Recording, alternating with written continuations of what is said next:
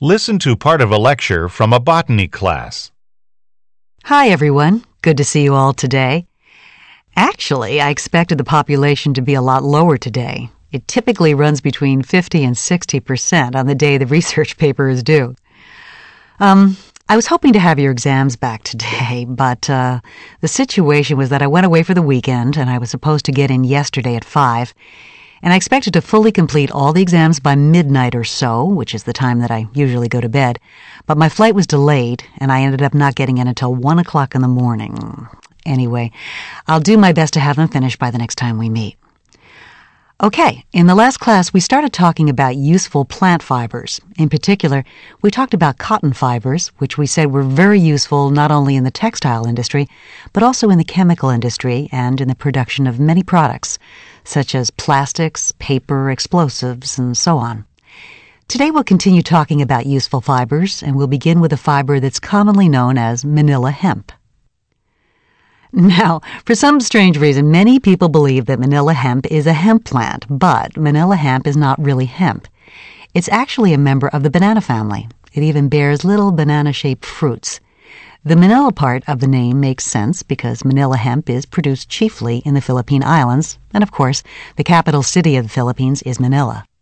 Now, as fibers go, Manila hemp fibers are very long. They can easily be several feet in length.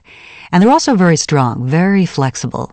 They have one more characteristic that's very important, and that is that they are exceptionally resistant to salt water. And this combination of characteristics, long, strong, flexible, resistant to salt water, makes manila hemp a great material for ropes, especially for ropes that are going to be used on ocean going ships. In fact, by the early 1940s, even though steel cables were available, most ships in the United States Navy were not moored with steel cables. They were moored with manila hemp ropes. Now, why was that? Well, the main reason was that steel cables degrade very, very quickly in contact with salt water. If you've ever been to San Francisco, you know that the Golden Gate Bridge is red. And it's red because of the zinc paint that goes on those stainless steel cables. That if they start at one end of the bridge and they work to the other end, by the time they finish, it's already time to go back and start painting the beginning of the bridge again, because the bridge was built with steel cables, and steel cables can't take the salt air unless they're treated repeatedly with a zinc based paint.